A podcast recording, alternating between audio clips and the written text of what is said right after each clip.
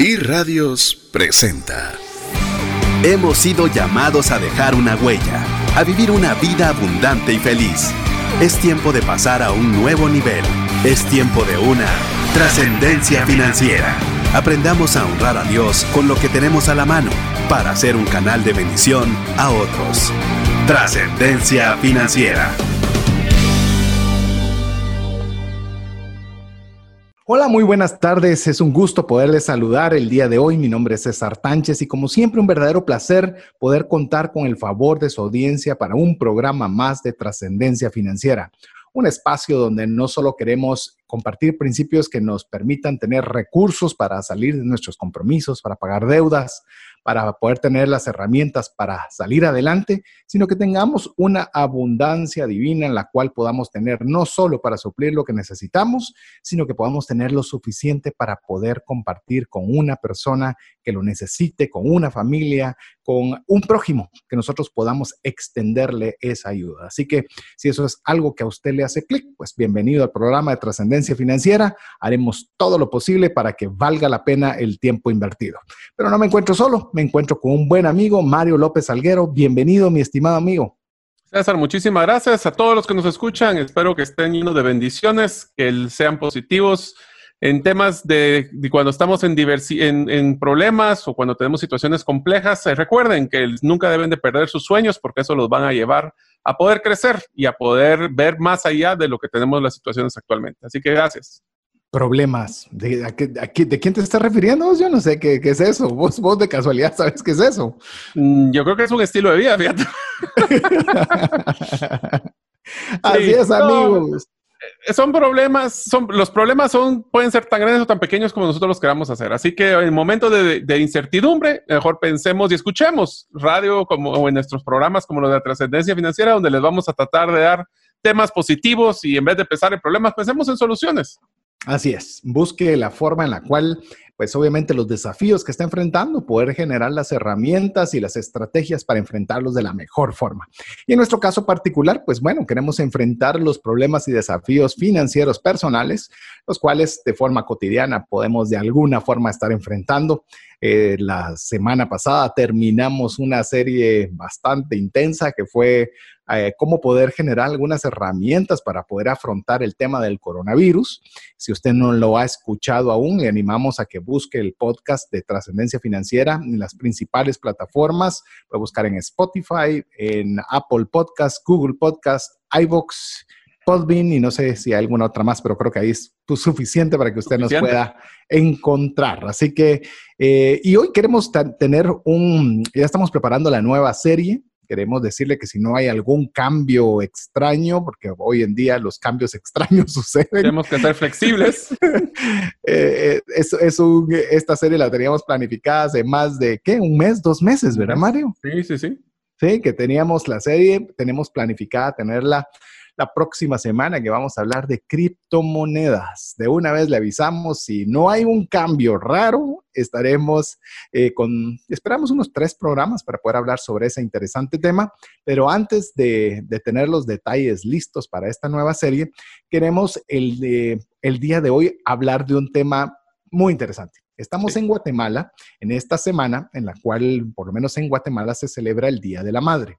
Sé que hay diversos, diversas fechas alrededor del mundo donde se celebra esta fecha, pero al menos en nuestro país eh, va a ser en esta semana y queremos rendir tributo a este programa, a, a, las mamás, a las mamás, a esas mamás que tanto han hecho por nosotros y hemos titulado el programa del día de hoy Aprendizajes de Mamá para las finanzas personales. A ver, ¿qué fue lo que nosotros aprendimos como hijos? Ahí va a estar Mario y su servidor compartiéndole aquellas cosas que quizás mm, tal vez ni se sentaron a explicarnos de números, pero que con su accionar nos estaban realmente enseñando muchos consejos prácticos que podemos nosotros aplicar a nuestra vida cotidiana en las finanzas personales.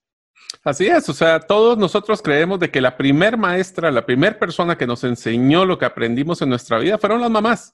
Y hay que ser agradecidos por todo ese esfuerzo, sacrificio y hasta enojos, donde nos tuvieron que alinear algunas veces cuando estábamos haciendo eh, algún tipo de error o algún tipo de desvío de lo que deberíamos de estar haciendo. Así que las mamás han sido nuestra primera maestra y hoy es una forma de poder platicar de algunos de los múltiples aprendizajes. Y, quisiera invitar a todos nosotros oyentes a que si vamos a mencionar varios casos y varios temas que, de los que nos enseñaron, pero si ustedes hay algo que les haya enseñado su mamá, específicamente con finanzas personales, mándenos al WhatsApp donde van a poder ustedes compartir con toda la comunidad de trascendencia financiera las mil cosas, porque no puedo decir que, o sea, estamos hablando de finanzas personales, pero hay miles de miles de cosas que nos enseñaron las mamás.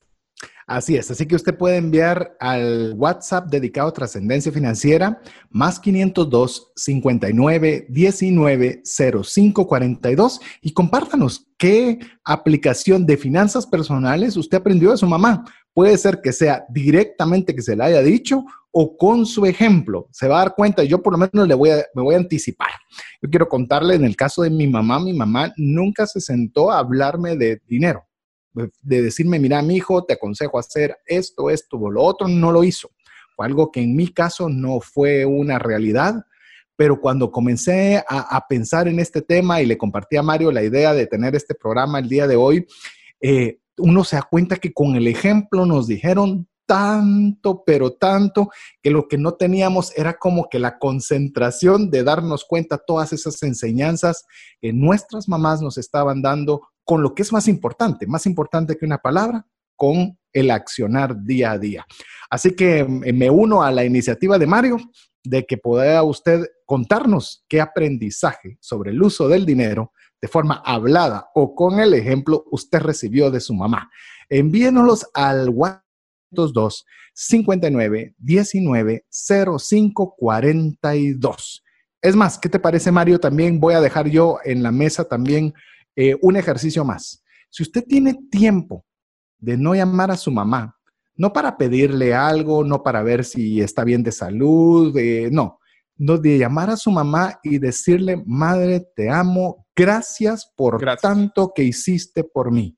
Y animarle en cualquier momento del programa, en el, si usted lo está escuchando en diferido a través del podcast, en cualquier momento del podcast le pone una pausa y llama a su mamá y le dice que la ama y que le dice gracias. Son dos cosas que creo que cualquier madre estará muy deseosa de escuchar de su parte.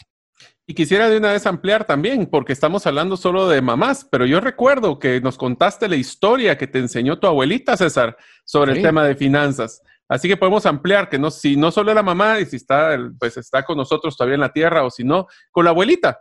También podemos utilizar la misma metodología y díganles, escuchando el programa de trascendencia financiera, me recomendaron de que te amara, no solo para decirte que te amaba, sino que aprendí algo de finanzas contigo y fue en este ejemplo y les ponen ustedes la historia de que se hayan recordado. Así que no solo es un tema de ser agradecido, sino que hasta de ejemplificar qué fueron las eh, muchas enseñanzas a través de una plática o a través del ejemplo. Así es, así que ya tiene varias tareas, no hemos ni siquiera iniciado con el contenido que tenemos preparado, pero ya le dejamos tareas. Es una bonita tarea. Mire, hay veces que uno cree que es que mi mamá sabe cuánto la quiero, sabe que siempre estoy pendiente de ella. Mire, decirle que la ama y que está agradecido por algo que le hizo, ya se va a dar cuenta que nunca es suficiente. Así que con eso vamos a arrancar con algunos de los aprendizajes que nos hemos tomado el tiempo de, pensar en base a nuestras mamás y que sí usted puede también utilizarlos, pero para aplicarlos a su vida cotidiana. ¿Qué tal este primero? Priorizar las necesidades. Priorizar, es, es así, mira, para esta fecha y para cualquier fecha, es así un principio financiero one-on-one, como dirían los norteamericanos, básico, primordial y de parvulitos. Bueno, al final del día, en nuestra historia siempre hemos tenido un presupuesto limitado. Nunca hemos tenido todo el dinero que quisiéramos tener. Entonces, en el tema de tener un presupuesto limitado, eh, las mamás eran expertas en hacer malabares. Yo me acuerdo que, y voy a usar una frase que quisiera para ampliar el concepto que a mí, una de las cosas que me enseñó mi mamá, que fue bien, bien interesante, es eh, nunca, y lo mencioné en un programa anterior, dice, ellos me enseñaron, ambos, mi mamá y mi papá, que me hicieron una promesa desde pequeño y se lo repetían a mis hermanos y a, mí, y a mí mismo todo el tiempo. que era, mismo. El mí mismo ya está presente. Ya, ya vino presente. prometo que nunca te va a hacer falta lo que necesites, pero nunca te daremos todo lo que quieres. Y el de tener ese concepto de necesidad versus lo que uno desea, era la forma como las, prioridad, las priorizaban las mamás. Las necesidades iban, y lo hablamos también en el programa anterior, desde lo que era comida, educación. Me encantaba la, frase que decía mi mamá, mira, la educación es lo único que nadie te puede robar en tu vida. Así que eso es algo que puedes, vamos a invertir un gran parte de nuestro presupuesto en que tengas una, eh, crecer y ser exitoso. Entonces necesidades iban de comida, techo, eh, educación para arriba. No sé cuál fue la que te enseñaron a, vos. En el tema de, priorizar las necesidades, te digo, eh, mi mamá pues eh, trabajaba, eh, pero en el momento de que yo nací, yo soy el hijo mayor de tres hermanos, pues obviamente dejó de trabajar y ya todos los ingresos provenían únicamente de mi papá. recuérdese que pues bueno, si bien no soy viejo, pero tampoco soy jovencito. Eh, ustedes, a los que, porque también lo van a poder ver, porque ya estamos también teniendo versión video a través ahora de la tecnología. Eh, pero normalmente en ese tiempo las mamás, muchas mamás no trabajaban. No sé cómo era tu caso, Mario, pero en el caso mío, mi mamá no trabajaba y se daba lo que se mencionaba, les digo a las parejas jóvenes, porque tal vez no, no van a comprender este concepto, les daban un gasto, les daban una cantidad de dinero, la cual era la que les tenía que durar para poder, como bien decía Mario, para poder pagar el colegio, para poder tener la comida y poder tener todas las cosas, ¿verdad? Y, les digo, eh, mi papá a veces le iba bien, a veces no le iba tan bien, y sé que le daba alguna cantidad a mi mamá, pero yo les puedo decir, yo no recuerdo, no recuerdo que haya faltado la comida en mi casa, no recuerdo que mi mamá haya hecho alguna, alguna maravilla para poder estirar ese gasto que le daba mi papá para poder tener los recursos en nuestra mesa, para poder pagar los colegios. A veces sabía porque tal vez no me entregaban la nota en el, en el igual que los, el resto de mis amigos un determinado día, sino me lo entregaban al día siguiente. No sé qué hacía mi mamá para conseguir los recursos para pagar y que le entregaran las notas, pero sabía priorizar tenía que ver cómo hacía que ese dinero asignado le, durara lo más posible. Y hoy pareciera que no necesitamos desde principio, ¿verdad? Tarjeteamos, prestamos, eh, y, nos cuesta a veces poder eh, tener ese principio que con el ejemplo nuestras mamaditas con mucho esfuerzo vean cómo se estiraba con lo que tenían y con eso tenían que salir adelante. En tu caso, ¿cómo fue, Mario? En mi caso sí trabajó toda su vida mi mamá. Mi mamá trabajó casi 38 años en Naciones Unidas. Ella llegó a ser desde que era una, pues empezó como una secretaria asistente y llegó a ser la gerente financiera de las Naciones Unidas manejando N cantidad de proyectos. A mí, en el caso de prioridad, de, cómo poder priorizar las necesidades, te voy a comentar. Ella fue bien interesante porque inclusive hubiera una época donde mi papá tuvo transiciones entre trabajos, donde la familia vivía con el dinero de la mamá, de lo que generaba mi mamá. Mm. Entonces, ella no solo tenía que manejar el, presupuesto de miles de millones de proyectos en Naciones Unidas, sino que también el presupuesto de la casa. Y aún así, te voy a decir, y con todos esos malabares, mi mamá era de las que rara vez me acuerdo yo que no tenía el tiempo para irnos a recoger, para ir al karate o para ir a, hacer, aprender algún tipo de instrumento musical.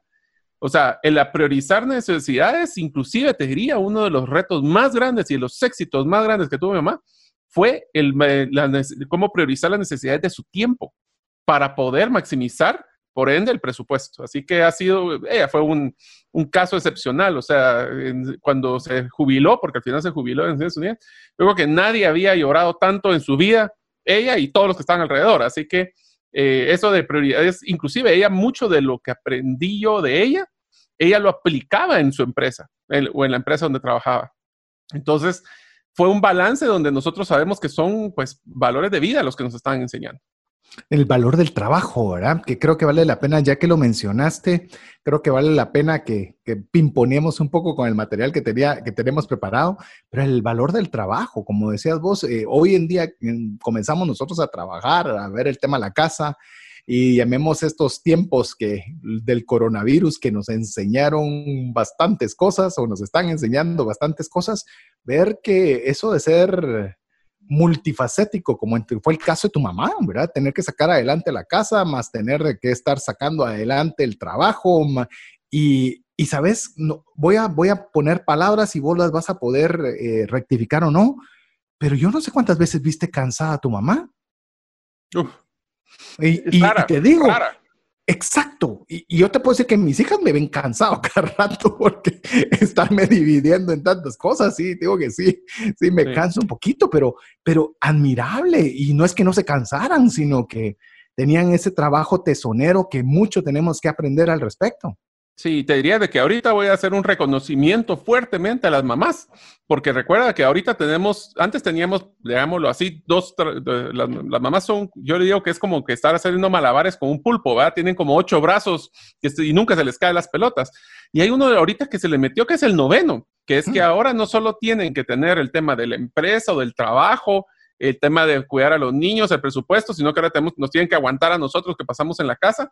Más aún, ahora el homeschooling, el, tener la escuela en, el, en, la casa, porque yo eh, ayer lo platicábamos con César, de que realmente es un trabajo adicional de estar cuidando de que las tareas, de que si se metan a la clase en internet o que tienen los pendientes. En mi caso me da risa porque me toca tomar fotografías de las tareas para cargarlos, pero la verdad es que es un trabajo adicional que era, ahora hace más complejo el tema de ser mamá. Y voy a, añadir con lo que decís, porque estoy hablando obviamente de mi mamá, pero ahora eh, quiero pasar a otra mamá que admiro mucho, que es mi esposa.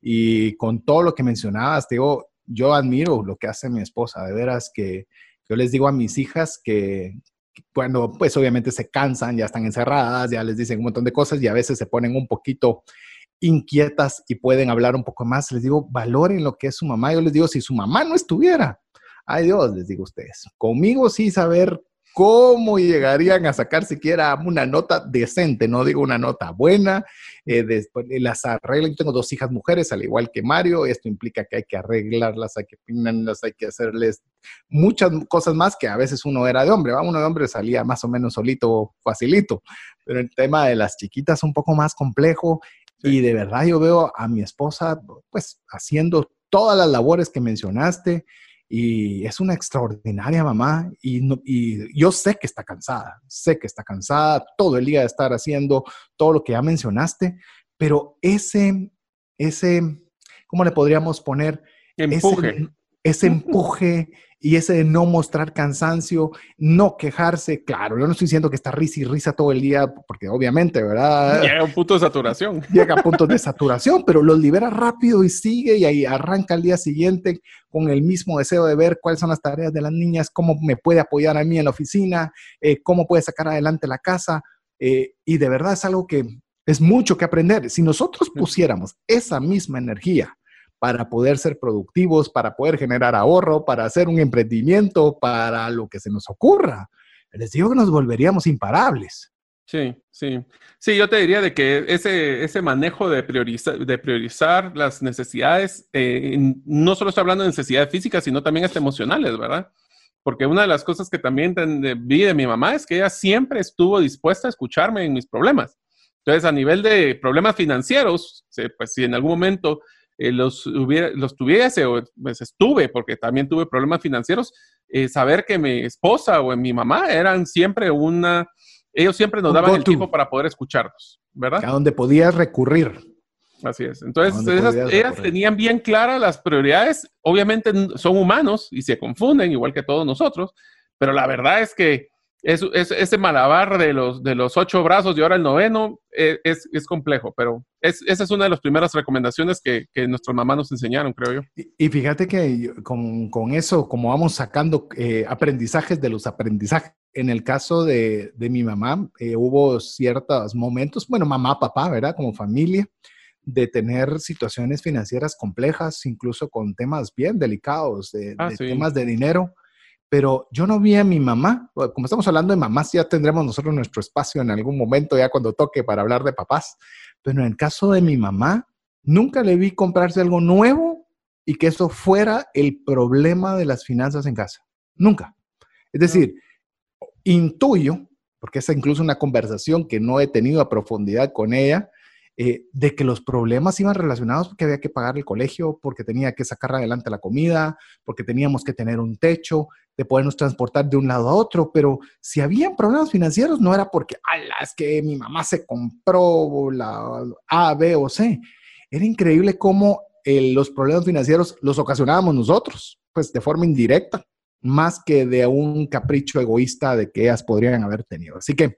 Sí, eh, te diría de que inclusive yo te, te, puedo dar fe, por lo menos con mi mamá, de que ella sí la vi físicamente tomar decisiones, de darnos un gusto a nosotros antes de ella cubrir una necesidad que ella tenía. El ejemplo de esto es, nosotros queríamos un juego de Nintendo y tal vez ella se lo compraba y a lo mejor ella necesitaba zapatos nuevos y no se los compraba. O sea, esas, esa priorización siempre de los hijos, como dicen hasta en la Biblia lo dice, ¿verdad? De que le dan de comer a los niños antes que a uno mismo. O sea, ese tipo de prioridad era increíble. A mí me impresionó. Y eso siempre lo demostró mi mamá y hoy por hoy se lo agradezco mucho, pues. Y lo puedes ver, incluso lo podemos ver nosotros, incluso con hoy en día con nuestras esposas. ¿verdad? Yo veo, ahora que hemos estado más tiempo dentro de casa, eh, ver que si algo necesitan las niñas es, es ver cómo se consigue, ver qué se hace, ver de dónde sacamos para poderles apoyar en cada una de las necesidades de educación o de lo que tengan.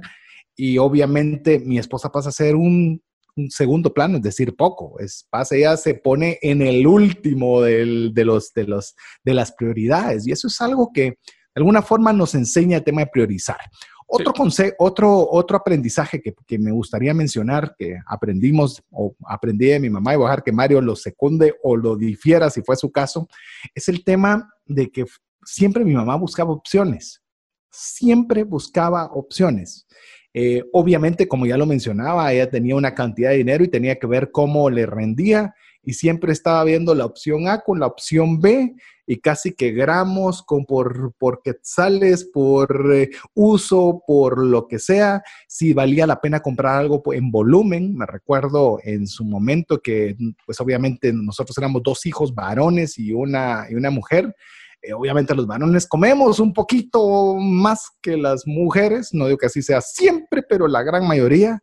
Y mira cómo mi mamá compraba hasta a veces ciertos artículos por volumen, porque obviamente le salía financieramente mejor tomando en cuenta los comensales que tenía en casa. Y, ver cómo ese, eso es algo que a veces uno, ah, agarremos este porque es este y este es el que he usado toda la vida, o este me gusta, o lo que sea. Y a veces se nos olvida de veras, por lo menos cotejar, ver si esta es la mejor opción y darnos permiso al menos de saber que la decisión que estamos tomando es la correcta, o tal vez deberíamos haber considerado otra. Te diría de que es, voy a poner dos ejemplos rápidos. Uno es también nosotros siendo tres hombres en la casa, mi mamá, ella lo que hizo fue un, llegar a un acuerdo con un señor, que, eh, yo vivía en la zona 15, para que tengas una idea, y eh, hizo un acuerdo con un señor que trabajaba en San José Pinula, que tenía una granja con vacas, para que nos llevara del tonel que de, de ordeñaban la vaca directo a la casa, porque en mi casa nos tomábamos cuatro litros de leche diarios. Uf, lubrum. Por eso que la altura, ¿va? También no me falla, pero imagínate, o sea, no era de que tu botecito de leche que comprabas en Tetra Pak, porque en ese tiempo ni existían, eh, no, ahora era de que era volumen y eso, eso fue una opción. Y el otro caso es mi esposa, de que ella, como nosotros estamos siempre tratando, no siempre lo cumplimos, pero tratando de comer sano, ella es de las que prefiere ir al Segma, ir a comprar directo al mercado, en vez de, estar viendo opciones en otros lugares tal vez más cómodos, pero puede ser que es, ella vio que esa es una ventaja, especialmente por el grado de consumo de verduras y frutas que tenemos en la casa. Así que siempre hay opciones y cuando hay un presupuesto limitado, uno empieza a tomar decisiones cuál es la mejor opción. Ya sea, y ahí es donde no solo es el tema de precio, te voy a ser sincero, y voy a terminar con una historia simpática. Nosotros en mi casa, como se imaginan, tres terremotos, ¿verdad? Que éramos nosotros tres. Nunca se me olvida que nosotros, una tradición era que cada seis meses íbamos a la sexta avenida de la zona 1, a Calzado Naco, así se llamaba, para poder comprar nuestros zapatos del colegio. ¿Y por qué los comprábamos ahí? Porque tenía doble forro de cuero para poder aguantar la raspada que le dábamos cuando nos arrastrábamos en el colegio. También le compraban parches de tela extra al uniforme en las rodillas para poder aguantar más tiempo. Así que son opciones y, creatividad, la verdad. Estás hablando para los, los, los partidos de cinco, vamos, los partidos de cinco en las rodillas que daban. Si usted no sabe qué es jugar triangulito, le digo que le, vale la pena que busque. No hay problema de tener coronavirus. Ahorita que hay tiempo, busque. Jugar triángulo con canicas, póngale, ahí se va a dar cuenta por qué es que se necesitaban esos parches. Trompos. Sí, no, y te digo, yo brevemente me recuerdo, eh, tenía que jugar en, un equipo, no me recuerdo si era de básquet o qué Y ya no tenía zapatos tenis también. Y mi mamá no sé qué hizo, la verdad que de verdad no sé qué hizo, pero llegó esa noche con unos tenis nuevos, marca Grecos, calcula, todavía lo recuerdo. Me dormí con ellos, se los puedo decir, me dormí con los tenis puestos, literal. Y no sé qué hizo mi mamá, la verdad no sé qué hizo, pero sé que esa noche yo tenía tenis para poder usar al día siguiente. Así que esos son aprendizajes que nosotros tenemos que ver de cómo nuestras mamás nos han enseñado con su ejemplo, cómo administrar adecuadamente el dinero, cómo buscar alternativas, el trabajo tesonero, cómo eh, buscar las mejores opciones, estirar el presupuesto al máximo y muchas más que vamos a seguir compartiendo con usted en este espacio un espacio que queremos animarle a que usted llame a su mamá. No le escriba, por favor, no le escriba. Eh, llámela, llámela y por lo menos en la comunicación que usted tenga, dígale una e idealmente las dos, que la ama y que le, y que le da gracias. Incluso si usted tiene algo en contra, dígale por qué no le dice también que la perdona tres palabras que serían, que creo que serían muy valiosas si ya usted hiciera eso en el programa, a pesar de que hablamos temas financieros y de dinero, sería sumamente valioso. Le repito, perdono, amo y gracias. Si usted lo puede hacer, le animo y sé que su mamá lo va a recibir con mucho bien. Y también lo que nos dijo Mario, escríbanos al WhatsApp más 502 59 19 05 42 compartiéndonos un aprendizaje hablado o con el ejemplo sobre el uso del dinero que le haya dado su mamá. Hola, te saluda César Tánchez y tengo una pregunta para ti. ¿Te gustaría ir más rápido y más lejos en tus finanzas? ¿Te gustaría tener finanzas saludables y mantenerte así? Esa es la razón por la cual te animo a que tú puedas profundizar cinco pasos para una vida abundante y feliz a través de leer este libro con el mismo nombre, más rápido y más lejos en sus finanzas. Estoy convencido que este libro te ayudará a establecer tu propósito, a liberarte de gastos y de deudas y de muchas herramientas que serán importantes para que puedas tener una vida abundante y feliz. Puedes adquirir este libro en las principales librerías de Guatemala y si tú vives fuera de las fronteras de nuestro país, puedes hacerlo a través de Amazon en versión digital o en versión física. Espero que tú puedas disfrutar de esta experiencia para tener una vida abundante y feliz. ¿Te has preguntado qué pasaría financieramente si fallece la persona que genera los ingresos en casa? ¿O si se tendría el dinero suficiente para afrontar una enfermedad u hospitalización en tu familia? Una mensualidad de seguro te permite restablecer un ingreso en caso de fallecimiento, tener los recursos para pagar una necesidad médica o reponer un patrimonio como una casa o vehículo. Cotiza tu seguro en Central de Negocios al PBX 2386 9520 o al WhatsApp 5995 4444. WhatsApp exclusivo para trascendencia financiera. 59190542.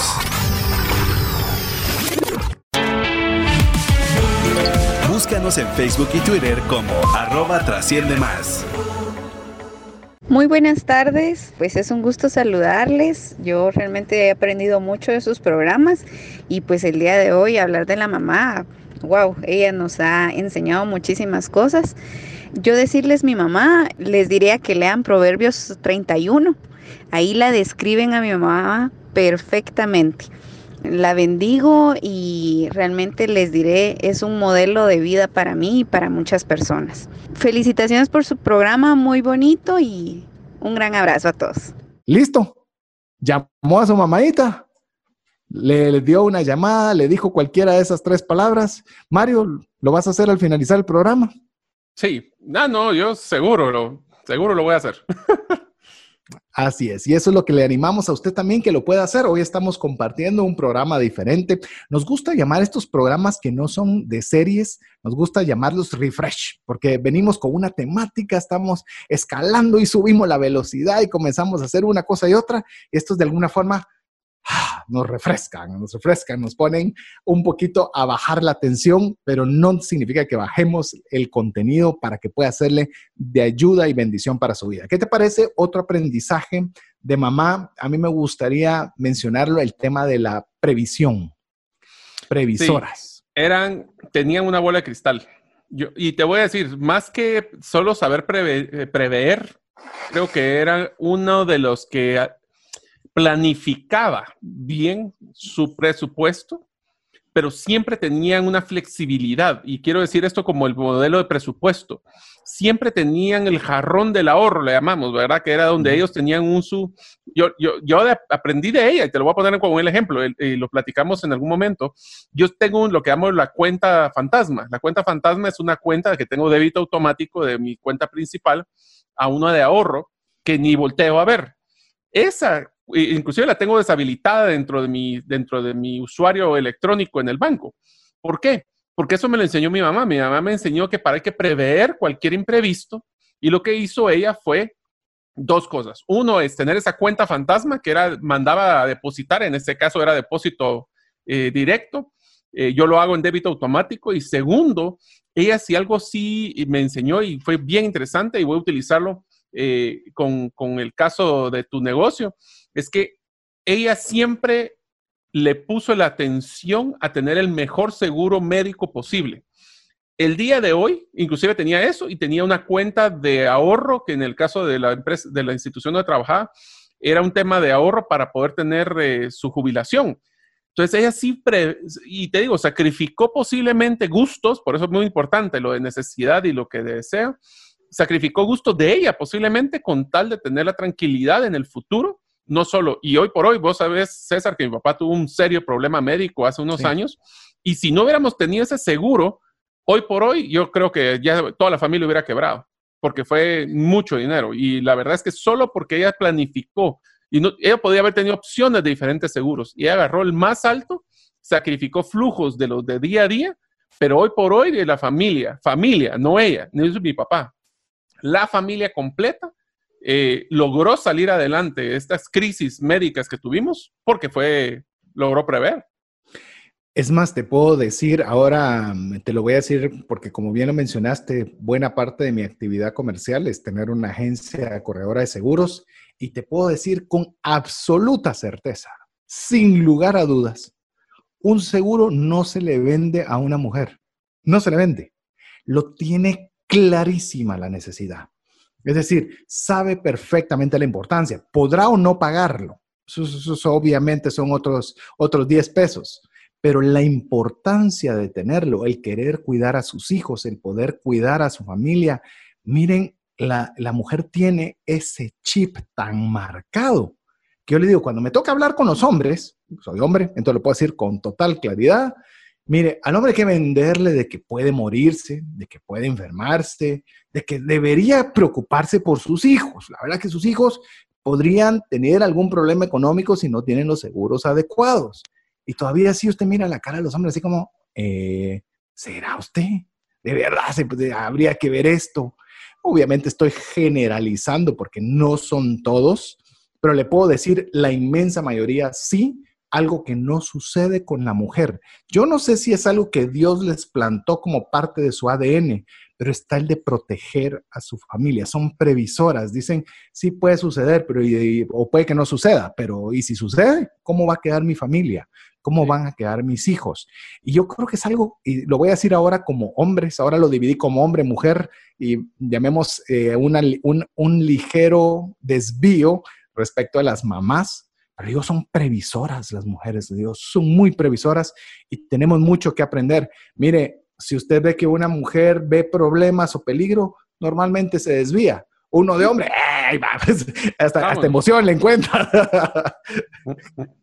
Sí, es verdad, es, es, un tema de, de, de, cómo poder prever el futuro, pero más que todo es siempre bajo este primero de ver las necesidades de nosotros, es ese truco de ese, perdón, es ese modelo de cuidar y ver todo lo probable que puede suceder para poder tener una solución y tener siempre, yo le te digo, ese, ese, esa cuenta fantasma traten de aplicarla, ya la hemos discutido, y traten de no boicotearse, como nos dijo uno de los oyentes anteriormente, eh, que lo tengo bien marcado. Eh, no se me olvida a mí tampoco. Es, para los que no saben de esa historia, estábamos hablando cabal de la cuenta fantasma en un periodo, en un programa anterior, y uno de los oyentes nos mandó a decir de que él mismo lo que hacía es que sacaba todo el dinero un día antes de que hiciera el débito automático para que no hiciera el débito. O sea, eso es boicotearse a uno mismo, pues, o sea, pero bueno, en fin, es simpaticísimo. La cosa es de que tener que ser previsora es, eh, es, son mamás que se enfocan en no solo el bienestar actual, sino futuro de toda la familia, ¿verdad? Así que esa es una de las grandes ventajas. Ventajas y aprendizajes, y algo que deberíamos imitar. Estimados amigos, caballeros, hombres y padres, ya no nos va a tocar nuestro propio programa, pero aprendamos eso de nuestras madres, previsoras. Eh, obviamente Mario contó su caso en el caso del seguro médico, pero le puedo decir hasta con los guardaditos, era, tengo que guardar porque puede ser que lo necesite, puede ser que tenga que cambiarle los zapatos a mi hijo, puede ser, y, y ese puede ser es algo de previsión que todos deberíamos tener. Mire, cuando nos, nos ataca el tema del coronavirus y nos agarra fuera de guardia, ¿sabe por qué es? En buena medida porque no seguimos ese consejo. Si nosotros hubiéramos tenido un guardadito más grande, si nosotros hubiéramos sido un poco más cautos con el tema de los gastos, pues posiblemente el embate económico, no hablo del sanitario, posiblemente no hubiese sido tan fuerte. Pero bueno. te eh, dejo una, idea bien simpática, César. Vos sabes de que en mi historia laboral hay una tendencia muy fuerte de que las posiciones de alta gerencia financiera están siendo ah, tomadas por mujeres, por este mismo concepto de, previsión. Vos sabés también, eh, en el año pasado tuve la oportunidad de estar en la, en la conferencia de educadores financieros más grandes de Estados Unidos y, y, me estaban comenzando a hablar de tendencias, ¿verdad? De qué es lo que miraban alrededor del mundo, que era lo que más podía crecer. Y eran dos cosas. Uno, lo que en Estados Unidos llaman el movimiento FIRE, que era Financial Independent Retire Early, que es decir, ahorrar todo lo máximo posible y vivir de una forma hasta precaria con tal de tener recursos suficientes como para ya no tener que trabajar por recursos. Hoy creo que ese asunto se les va a estirar un poquito a los norteamericanos. Y lo segundo, de la relevancia de la mujer en la empresa y en el dinero. O sea, pero era muy marcado, o sea, muy, muy marcado. Y obviamente en buena medida está porque tienen ese chip. O sea, eh, lo que hay que hacer es obviamente implementarlo, porque yo no estoy diciendo que todas las mujeres no tienen problemas financieros, todas las mamás son ejemplares y demás, pueden haber equivocaciones como seres humanos que somos todos, pero es algo que creo que tienen más facilidad que a veces nosotros como padres o como hombres que nos cuesta ligeramente más. Pero bueno, avancemos. Avancemos. Otro aprendizaje que creo que veo en las madres, me encanta este, es que son emprendedoras. Emprendedoras. Mire, yo recuerdo, y aquí voy a mencionar, eh, Mario mencionó a mi abuelita y yo voy a hablar de mi abuelita para que usted tenga el contexto, porque Mario me mencionó, a, se refirió a mi abuelita, es que yo viví una buena cantidad de años de mi vida con mi abuelita, mis abuelitos, de hecho.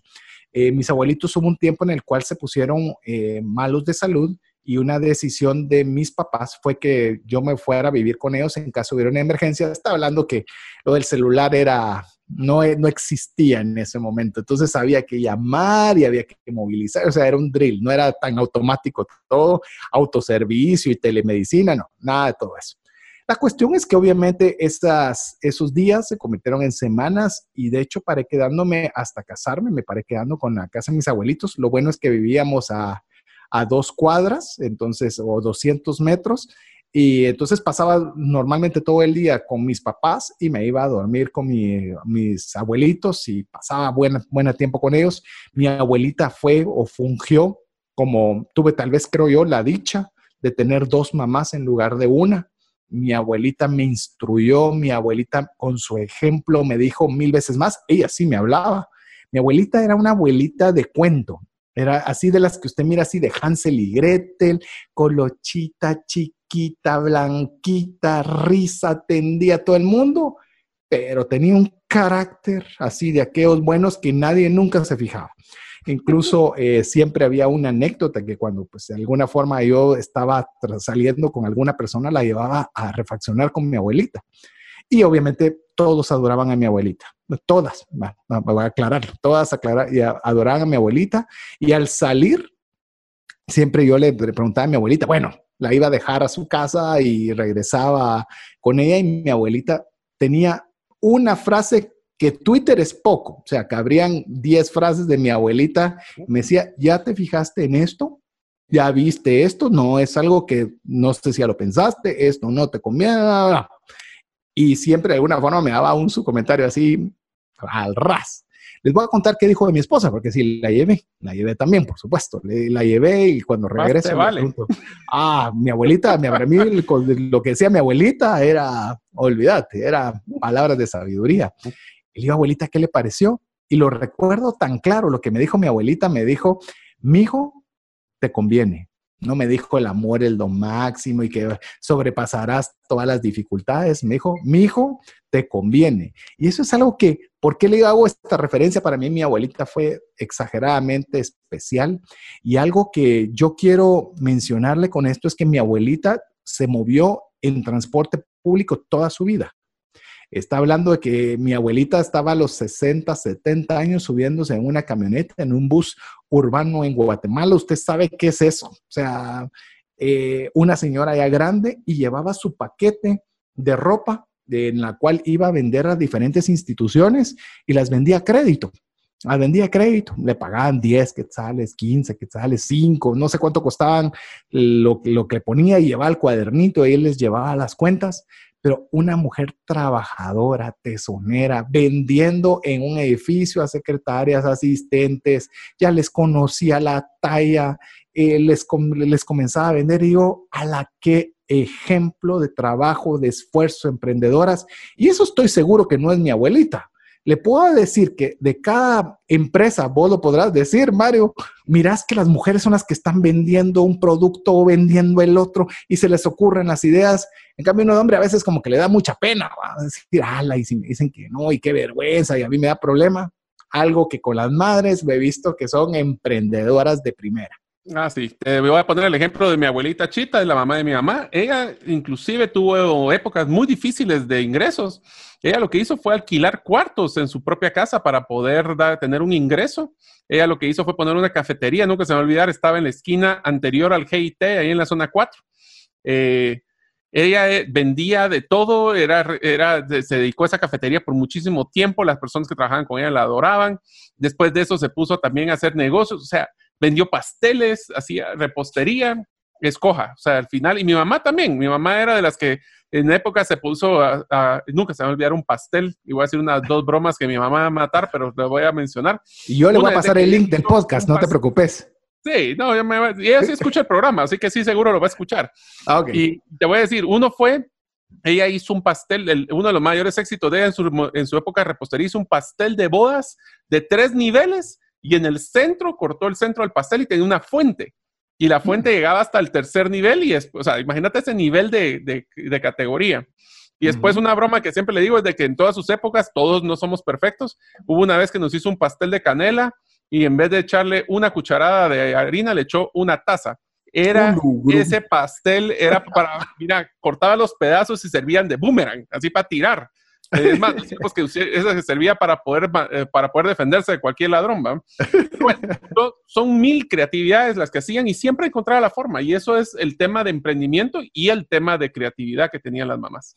Y te lo voy a decir también hasta de una forma eh, muy simple y hasta puede sonar ruda, sin vergüenza. De verdad, ah, una mamá con tal de tener lo que hemos hablado, por tener el alimento en casa, por tener las cosas que necesitan sus hijos, por pagar la colegiatura, son emprendedoras, aguerridas, hacen todo de su parte. Mire, para mí es un gran ejemplo, les digo, porque a pesar de que me considero una persona que he vendido toda mi vida, no crea, cada vez que tengo que vender algo, todavía tengo un poco de pena, todavía tengo que estructurar bien mis ideas, quiero parecer inteligente a la hora de estructurar lo que estoy diciendo y, una madre, mire, lo que quiere es llevar su alimento a su casa, lo que quiere es tener los recursos para tener lo suficiente para lo que necesita para, para, su familia, para sus hijos. Y eso, le digo, es un aprendizaje que creo que vale la pena también que podamos adoptar. ¿Y qué te parece si hablamos del siguiente? Que este es uno de los que a mí personalmente me gusta porque tiene que ver mucho con uno de los valores que se llama humildad. Sabían pedir ayuda. Ah. ¿Verdad? Saben pedir ayuda. Si en algún momento miran un problema entre ellas mismas, ¿por qué creen que está todos estos grupos de, mamás que se tratan de ayudar? Eh, hay ahora grupos en Facebook grandísimos de eso. ¿Cuántos hay de eh, padres así? Uno conozco yo. Y te puedo asegurar que no es pero ni la milésima de cualquiera de los grupos que vos estás pensando. Mira, te, lo pongo así, el que está tu esposa y la mía, yo creo que tiene como unas siete veces el tamaño de los que nosotros tenemos como hombres. Y la comunidad. impresionante. Y el volumen de transacciones y de posteos, yo no sé cómo no se marean, pero bueno, sí, es ese tipo de, ayuda a las que se están, y, lo más bonito, tienen un, un chip, como lo mencionás, de desprendimiento de ayudar porque pueden no porque necesitan algo de regreso. Y eso es algo que mucho admiro de las mamás, que se apoyan entre ellos.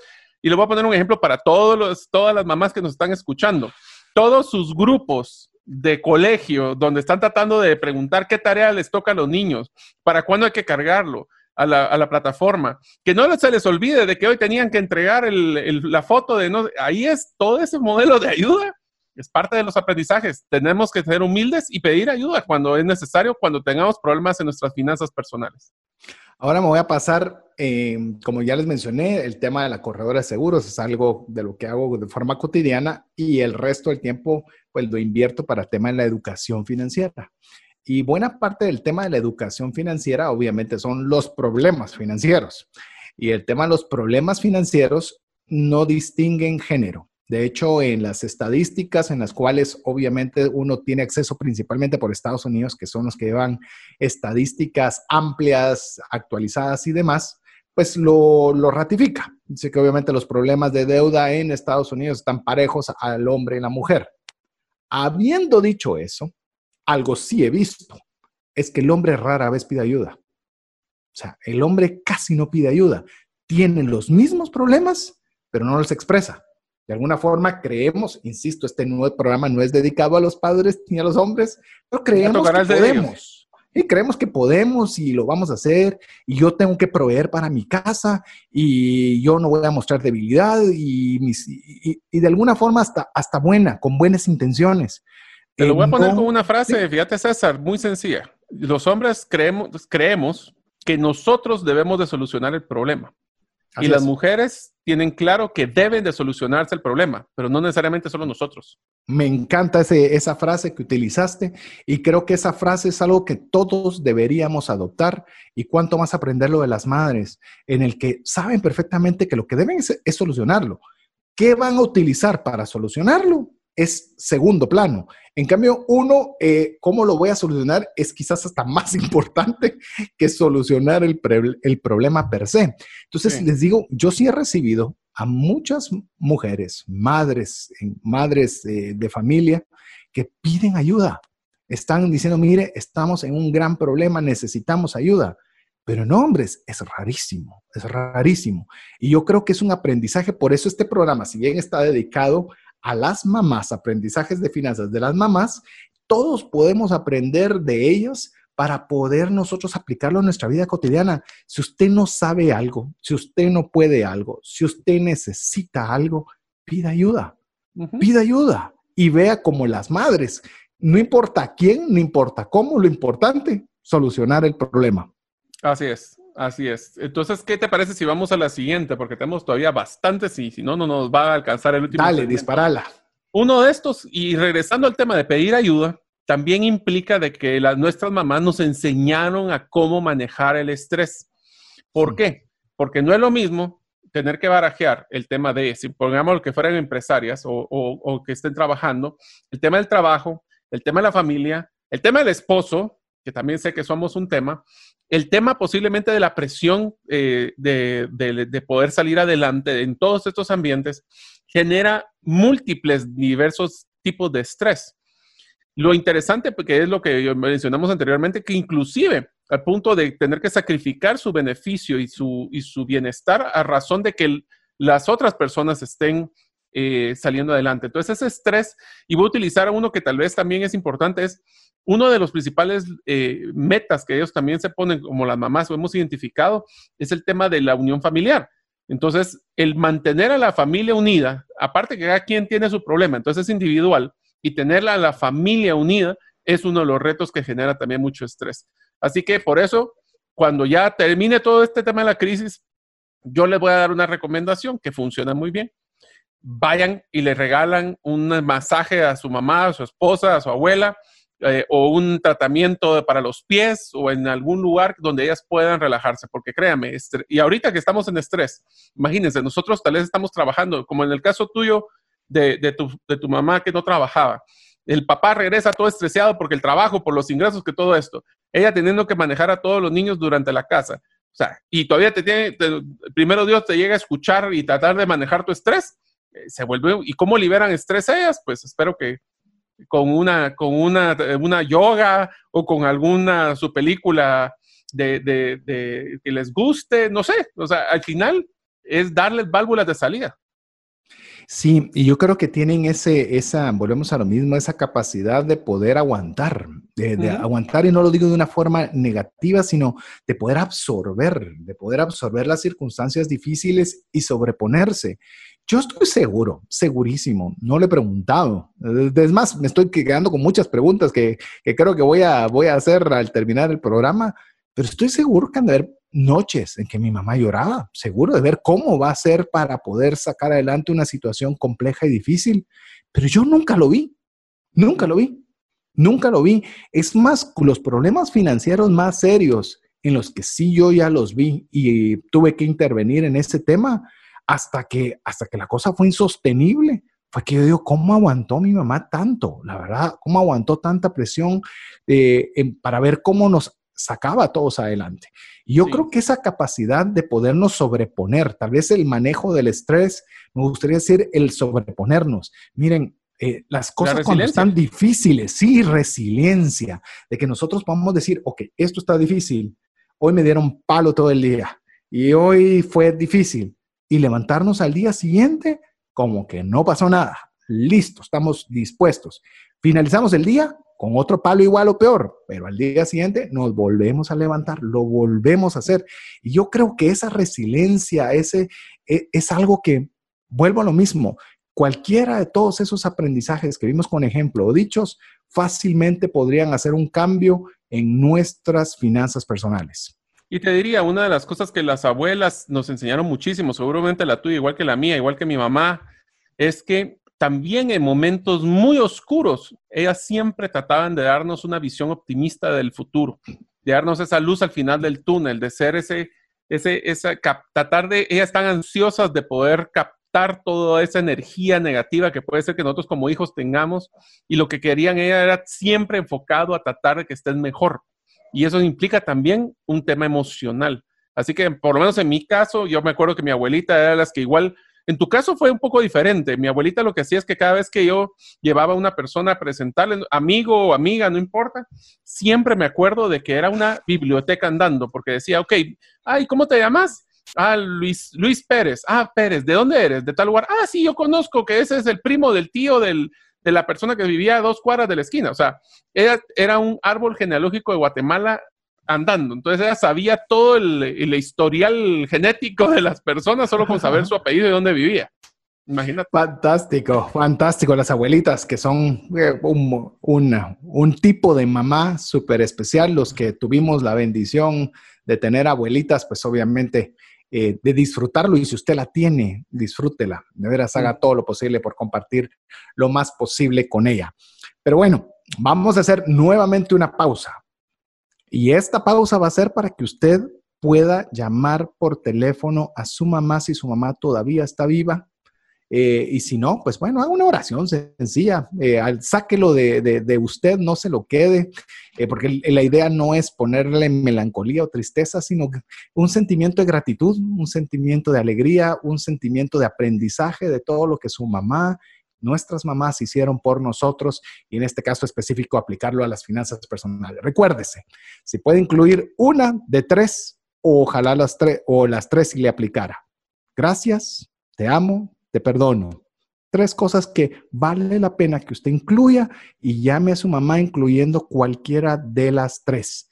Y si usted también nos quiere compartir qué aprendizaje aprendió usted de su mamá en relación al dinero, ya sea hablado o con el ejemplo, compártalo con nosotros al WhatsApp dedicado a trascendencia financiera, más 502 59 19 05 42.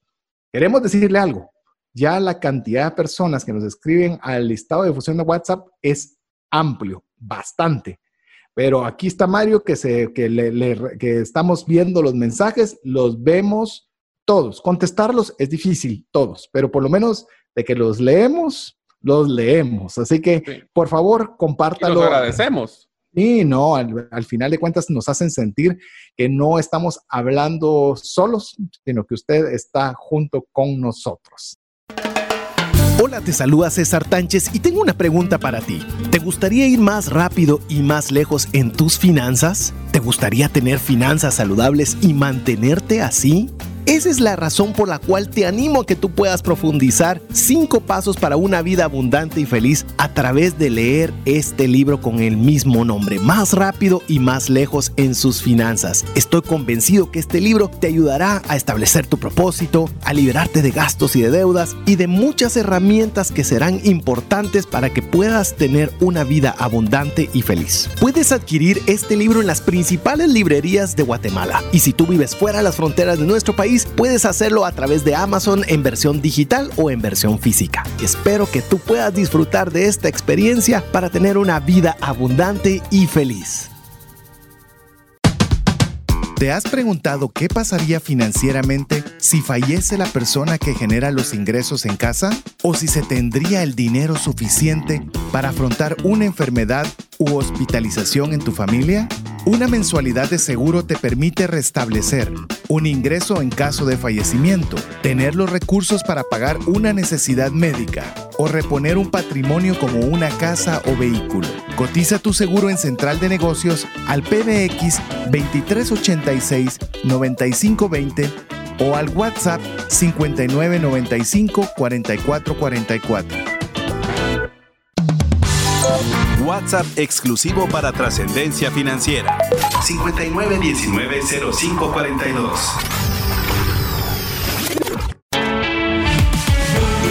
Búscanos en Facebook y Twitter como arroba trasciende más. Hola a todos, les saluda Mariela.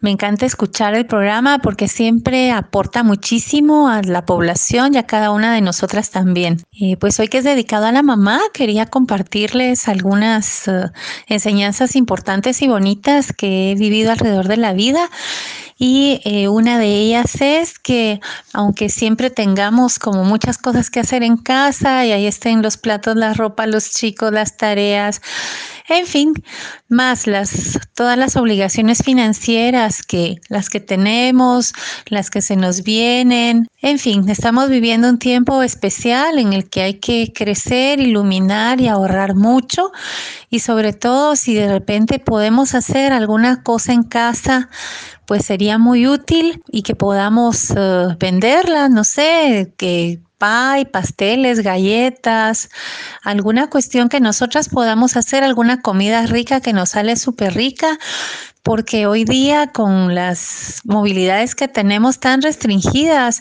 prácticamente tenemos que pensar en pequeños negocios de kilómetro cero. Además, así podemos contribuir un poco a la economía familiar gastando menos, priorizando más y de repente eh, teniendo la oportunidad de montar un negocito, aunque sea muy pequeñito, que pueda ayudar o servir a la gente de tu comunidad.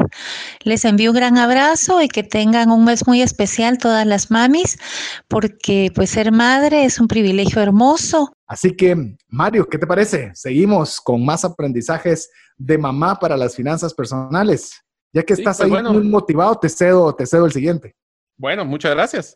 El siguiente es uno que me parece impresionante de la habilidad humana y especialmente de las mamás, y es que le llamamos un proceso multifacético. Son, el mensaje es, aprenden constante nuevo, constantemente nuevas destrezas. Esto de lo que platicábamos en el caso, por ejemplo, de mi mamá, que hizo repostería, eh, estaba manejando, aprendía, primero fue secretaria, después ya fue administrativa, después paró siendo gerente financiero. Ella aprendió tres softwares, entre esos fue SAP, y todos los que han aprendido SAP saben que es lo complicado de eso. Eh, o sea, todo constantemente estaba buscando nuevas cosas que hacer. Ahora te quiero hacer una pregunta, César. ¿A, qué horas se ponían a hacer todo esto? No lo sé.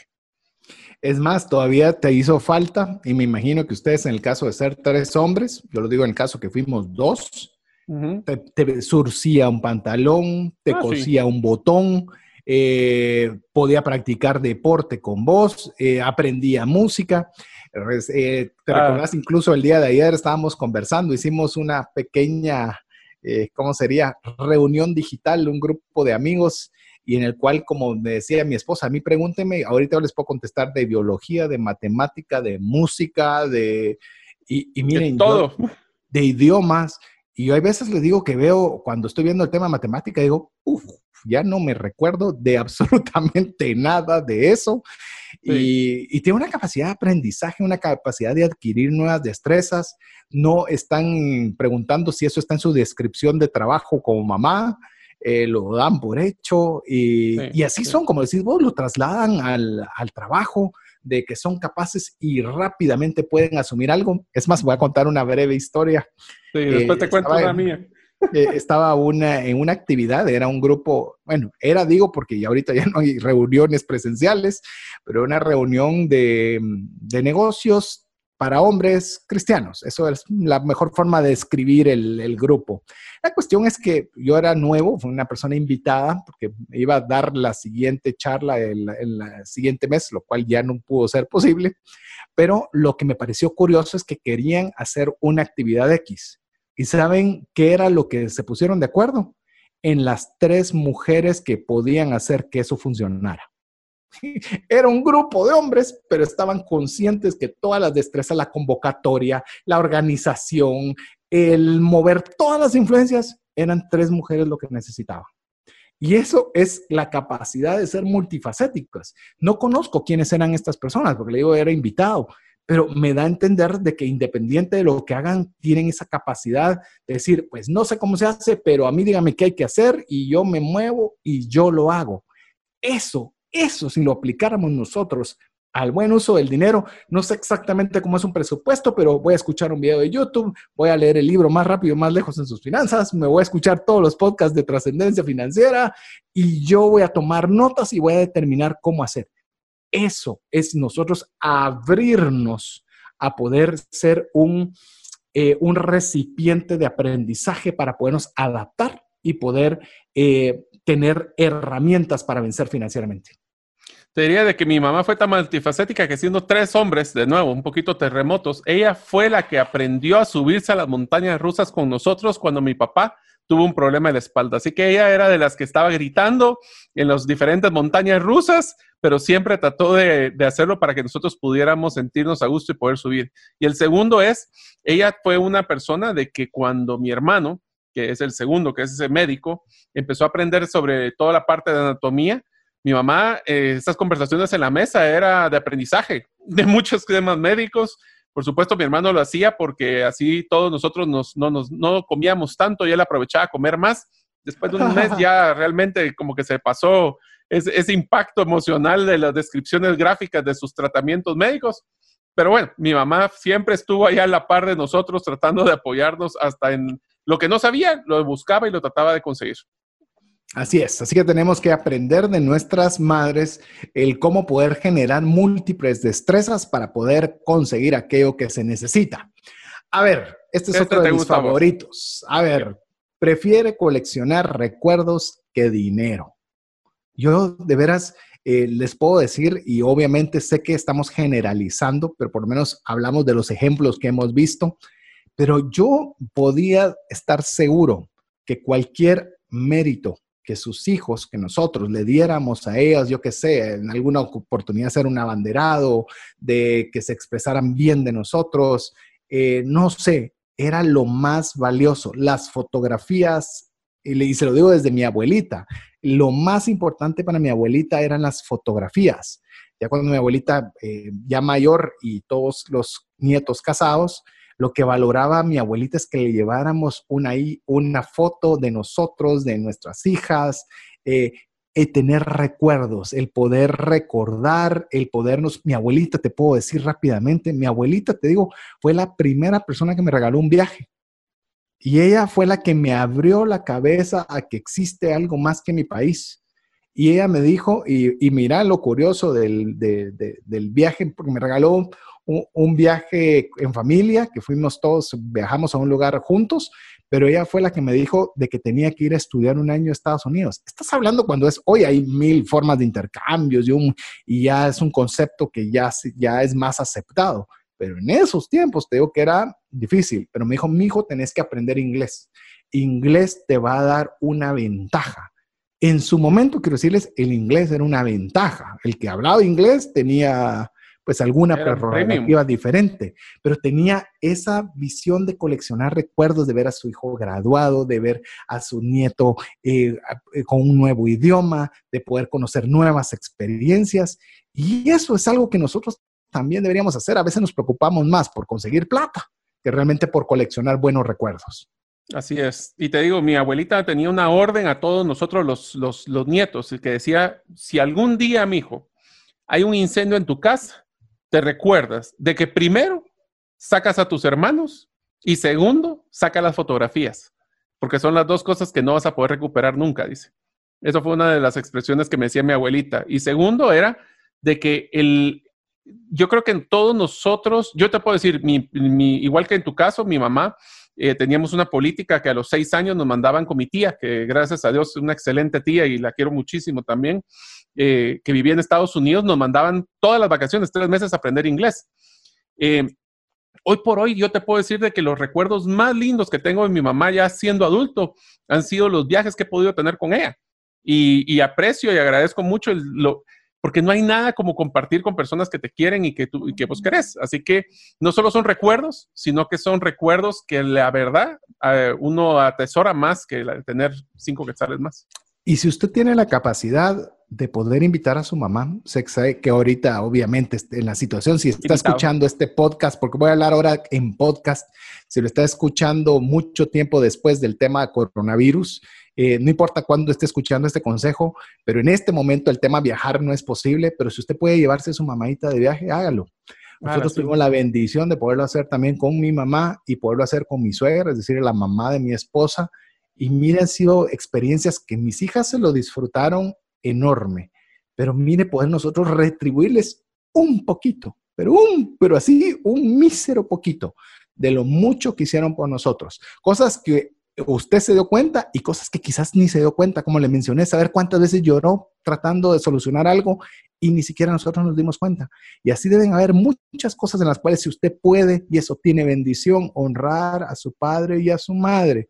Es el primer, uno de los primeros mandamientos de Dios que tiene bendición poder honrar a nuestros papás y hoy que estamos hablando específicamente a nuestras madres. Así que sigamos coleccionando buenos recuerdos, así como ellas nos lo enseñaron. Recuerde que ellas usaban el dinero como un medio para conseguir recuerdos. Así a nosotros lo cambiamos el orden y así no funciona tan bien. Vemos la siguiente, generosa.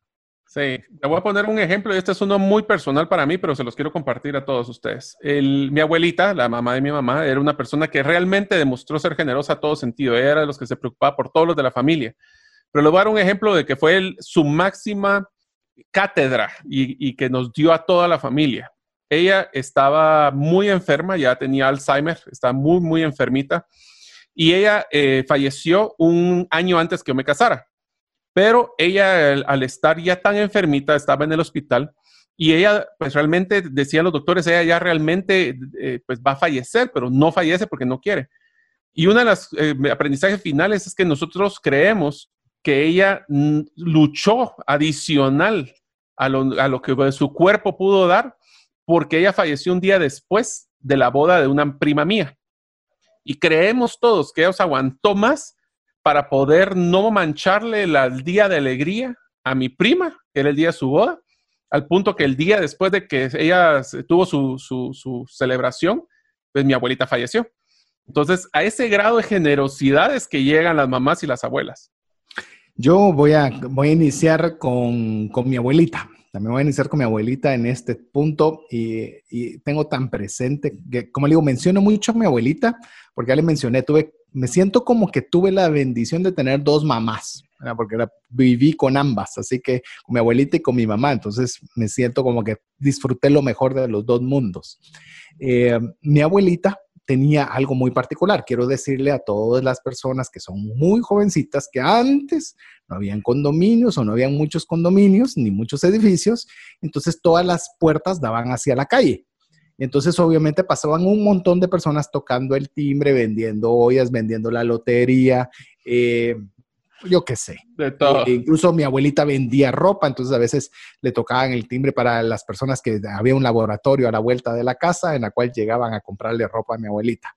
Pero ¿sabe qué era lo, lo que yo recuerdo de mi abuelita? Siempre. Es que no importa quién llegara, le estoy diciendo el de la lotería. Llegaba, lo pasaba adelante, le daba de comer, le daba de tomar algo y siempre tenía comida para ofrecerle a quien llegara, no importara, no le estoy diciendo al primo, al cuñado, al que llegara. Si llegaban las personas de este laboratorio, les daba de comer, les daba, mire, siempre les daba de todo. Al punto, eh, yo tuve un accidente automovilístico muy cerca de la casa, muy cerca de la casa de mis abuelitos, y el accidente fue bastante serio y obviamente se juntó bastante gente y todo. Y a la hora de que alguien, yo lo recuerdo también, que cuando alguien me reconoció y dijo, él es el nieto de doña Zoilita, hay que ayudarlo. Y inmediatamente un montón de gente, personas que velaron por mi seguridad de llamar a la ambulancia, de porque el otro, la, otra persona había estado con efectos de alcohol y quería huir, le tomaron placa, no le dejaron. Yo no hice nada, pero fui el receptor de tantas veces que mi abuelita de forma desinteresada ayudaba a las personas. Mi abuelita, yo no sé si lo recibió directamente, seguramente sí, pero yo puedo decirle algo, yo fui receptor de esa generosidad que mi abuelita hacía. Igual mi mamá, siempre tenían un plato extra en la casa. Mi suegra, lo he visto también en el caso de ella, siempre hay un plato adicional. Y se oye sencillo, pero Hoy en día uno planifica así la comida justita para no haya desperdicio, que no me pase, pero ellos tenían expectativas y tenían para poder ayudar a otra persona. Y esa generosidad, le digo, es parte crucial en el uso del dinero, porque si no solo va a tener dinero, pero si usted tiene generosidad, va a tener un horizonte de por qué usted debería tener dinero. Si escuchó la introducción del programa, lo que hace la perspectiva adecuada y que tenga una vida que valga la pena vivir es no solo tener un montón para usted, sino que tiene un montón para poder también compartir con aquella persona que lo necesita. Y te diría de que una de las cosas que más nos han enseñado nuestra mamá es cuál es nuestro legado. Y el legado no es un tema monetario, el legado es el impacto y el, bueno, en este caso generosidad que ellas demostraron hacia nosotros. Yo te diría de que, y ahí sí quiero hacer hincapié de, por ejemplo, mi esposa. Mi esposa es una persona que tiene muy claro el concepto de generosidad. Ahorita que hemos tenido retos con la empresa, ella es de las que se preocupa de, inclusive si hace mucho calor, saca un bote de agua para que los colaboradores puedan estar trabajando. Eh, como son plantas, tienen que estar ahí porque si no se muere todas las plantas. Eh, es de las que de repente si nos sobra algo de comida, siempre la saca para que alguien la pueda compartir. Eh, recientemente fue a donar, por ejemplo, plantas a uno de los hospitales de, que están atendiendo mm. personas porque quería que alguien viera un poquito de naturaleza. O sea, eh, hay valores y personas, de nuevo, en este caso mi esposa, eh, que se preocupa muchísimo por la ser generosa porque sabe que la generosidad regresa multiplicada por 10 en nuestra vida. Y voy a hacer una, una breve antes de darte el tiempo para que digas el, siguiente aprendizaje de, las mamás aplicado al uso del dinero, de reconocer también a mi esposa. Yo quiero contarles que recién casados, bueno, ya tenemos 15 años de estar casados, pero recién casados, yo mentalmente tenía problemas con mi esposa. No eran problemas eh, que yo los expresaba, pero mi, esposa siempre ha sido súper generosa. Y no estamos hablando que ya mencionó, y no voy a ahondar más con el tema de generosidad con el prójimo, pero mi esposa era súper generosa, regalaba cosas y encontraba algo bonito, lo compraba y se lo mandaba a regalar a A, B o C o D. Ese era un conflicto inicial en mis primeros años de casado. Decir, bueno, nos quieren tener una atención. Ah, no, ella tenía que llevar eh, comida, postre, eh, un regalo. Eh. Yo le decía, entonces, ¿nos invitaron o estoy pagando yo la cena? O sea, no entiendo ese asunto de, de por qué es que es así.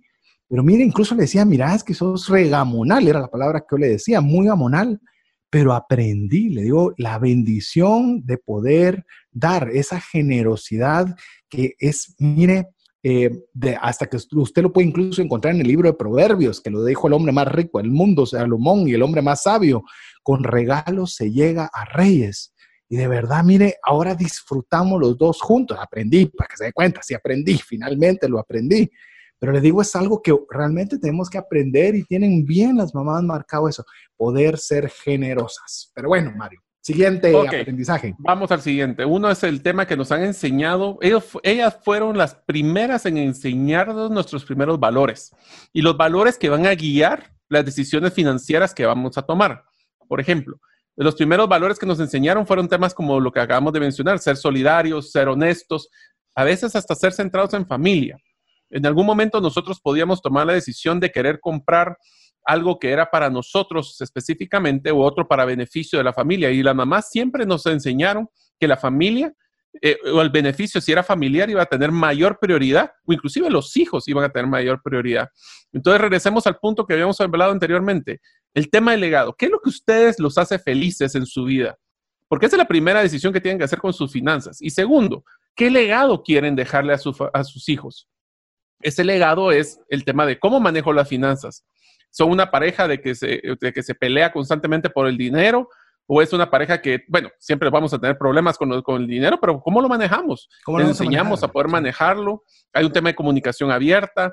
Mis papás, yo nunca se me va a olvidar, ahorita obviamente ya no lo hacen desde hace muchísimo tiempo, pero nunca se me olvida que mi mamá añoraba que después de la cena se toma, en ese tiempo fumaban, entonces era el cigarrito después de la cena y era literalmente tal vez 20 minutos, media hora que se tomaban para poder comunicarse como pareja.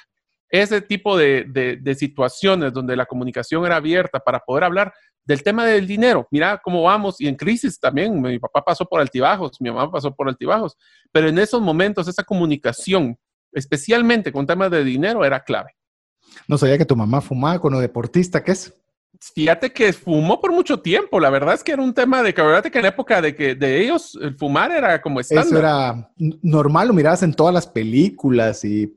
Ah, César, si no, para que todos los que son millennials y los que nos escuchan ahorita, pero yo todavía me acuerdo que cuando me gradué del colegio, y lastimosamente sí fumaba cuando me gradué del colegio, nos fuimos de viaje a, a Playa Bávaro. Yo todavía me acuerdo de que se podía fumar en el avión, pues va, con eso te digo todo. o sea, imagínate. Y no se caían. no se caían. No, había secciones de fumadores y secciones de no fumadores en un avión, pobrecito, porque me imagino la intoxicación que nos estamos dando en ese momento. Hoy sí nos dimos viejos así horrible vos. Así que mejor pasemos al, pasemos llegamos, A ver, familia antes que el dinero. Familia antes que el dinero. Yo eh, voy a iniciar con esta parte. Mi mamá trabajaba y la mamá de Mario, eh, perdón, la mamá de Mario trabajaba, mi mamá no trabajaba. Pero cualquiera de las dos circunstancias no limitaba su función como madres. Ninguna. En la mía fue dejar su trabajo por dedicarse a atendernos a nosotros. En el caso de Mario fue ser multifacética para poder tener bien atendidos todos los, eh, todas las áreas familiares disponibles, pero siempre la prioridad era la misma, Siempre la familia va primero, ya sea se tome decisión de quedarse en casa o decisión de trabajar. Una de las, de las cuestionamientos importantes que, que surgen en el tema del uso del dinero es si debería o no trabajar una mamá tomando en cuenta la educación de los hijos. Y eso obviamente repercute financieramente en la economía familiar. Entonces, yo le, yo le puedo decir de los aprendizajes que hice yo.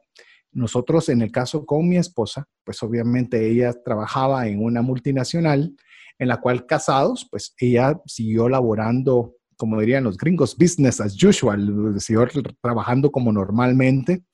Y cuando nació ya nuestra hija, de nuestra hija, comenzamos ya a hacer planes de cómo podíamos nosotros eh, adecuarnos a en qué momento queríamos que ya Verónica estuviera en casa.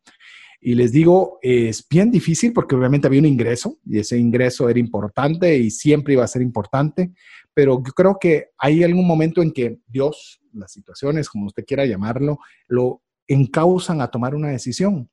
Y esa decisión en nuestro caso fue que renunciara a su trabajo para poder estar en casa y apoyarme en la oficina para poder ella tener tiempo de poder estar en casa. Mire, le digo, en una decisión difícil, supóngase usted quitarse una buena cantidad de ingresos en su casa y, y, le entran ciertas inquietudes y ciertas cosas que pueda usted pensar qué hacer o qué no hacer. Yo le puedo decir una cosa, a pesar de que teníamos ingresos inferiores, nunca dejamos de seguir el estilo de vida que estamos acostumbrados.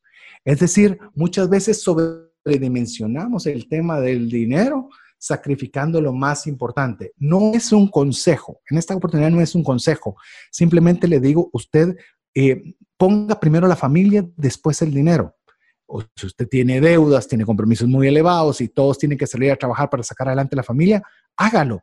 Pero hay veces que ya tenemos lo suficiente. A veces ya salimos de lo justo para salir de la situación problemática y a veces ponemos a la familia en segundo lugar. Y yo creo que ese aprendizaje de mamá es muy válido para que usted lo evalúe de acuerdo a su situación.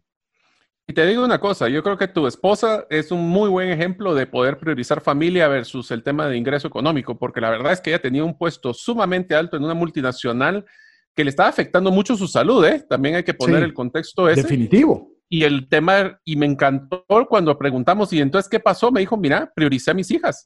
La verdad es que prefiero pasar tiempo con mis hijas porque ese es tiempo que jamás voy a poder recuperar.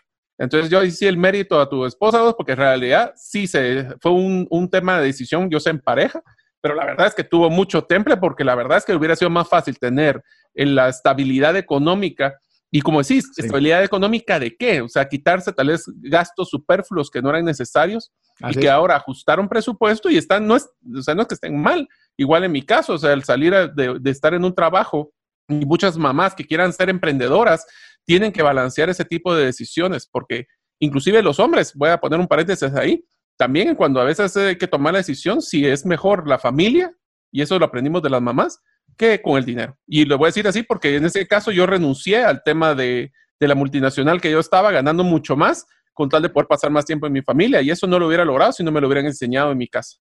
Así es. Y como lo dijiste, solo hago una, una breve porque ya llegamos al final del programa. Me recuerdo eh, una vez limpiando ciertos documentos que estábamos limpiando para romper y votar. Y en eso me encontré cabalmente una constancia de ingresos de mi esposa. Que si más lloro vos. Casi más lloro. Pero no nos arrepentimos. Mira, es más, te digo, mi esposa tenía cinco úlceras en el estómago. A los cuatro meses de haber renunciado a ese trabajo ya no tenía ninguna. Eh, mi esposa no podía quedar embarazada, no sabíamos la causa. Y al terminar eh, la relación laboral, gracias a Dios, tenemos una hermosa princesa chiquita y son las bendiciones que, que no las podemos poner nosotros con, con, tema económico. Pero bueno, Mario, quiero ya eh, llegando al final del programa darte un espacio, el cual me lo voy a permitir yo también después de vos, para que vos le mandes un saludo a las mamás cercanas en tu vida. Pues mira, quisiera empezar con la que ya está en el cielo, mi abuelita Chita y mi abuelita Conchita. Las dos me enseñaron a enseñar a, todos los valores que hemos platicado. Mi mamá, preciosa Miriam, yo sé que la quiero muchísimo. A mi esposa, Ariane, que también es una, una mamá excepcional. A mis cuñadas también, que sé que les ha llevado la tristeza aguantándonos a los tres terremotos, ¿verdad? Y a todas las mamás, que la verdad no solo les quiero decir las admiro, sino que eh, realmente creo que son el pegamento de la sociedad en Guatemala y los exhorto a todos que por favor cumplan esa llamada, agradeciéndole a la mamá, diciéndoles, ¿cómo era? Te quiero. Eh, ¿Cuáles eran las otras que teníamos? Gracias. Gracias y te perdono. Y perdón se aplica. Así es. Entonces, a todas las mamás de las que acabo de mencionar, a mis tías también, a mi tía Regina, que su cumpleaños acaba de ser hace poco, a la otra tía Regina, a todos, realmente a mi tía Edna, que fue la que me aguantó en Estados Unidos, a todos nosotros, los primos, a los algueritos. Así que muchísimas gracias por habernos aguantado, por ser nuestro pegamento y por ser realmente las que nos enseñaron los valores. Y hoy podemos decir que mucho de lo que somos nosotros o lo que yo soy como persona y profesional, se lo debo a todas esas mamás que estuvieron conmigo en mis diferentes partes de mi vida. Yo termino eh, también eh, haciendo la mención principalmente a las que forjaron lo que hoy soy, y me dejan la, la barda sumamente alta para poder llegar. A mi abuelita, a Mami Soili, que ya no está con nosotros, Dios le regaló 98 años en las cuales no conoció una sola vez el hospital, aparte de poder tener a sus hijas. Eh, me enseñó muchísimo con su ejemplo, me habló muchísimo de forma directa, la que me decía las cosas así directo y sin mucho adorno. Eh, su legado en mí Es más, estoy muy lejos de poder llegar a ese legado que ella, que ella me sentó con su ejemplo. Mi mamá, mujer trabajadora, en este momento se encuentra fuera del país, aún trabajando más, tiene más de 70 años ya mi mamá y parece muchos años menos de los que está, sigue trabajando, sigue enfocada. Eh, yo a veces me canso y no estoy ni cercano ni en edad ni en el estilo de vida que ha llevado, así que me ponen un ejemplo de mamás extraordinarias que han forjado mi vida.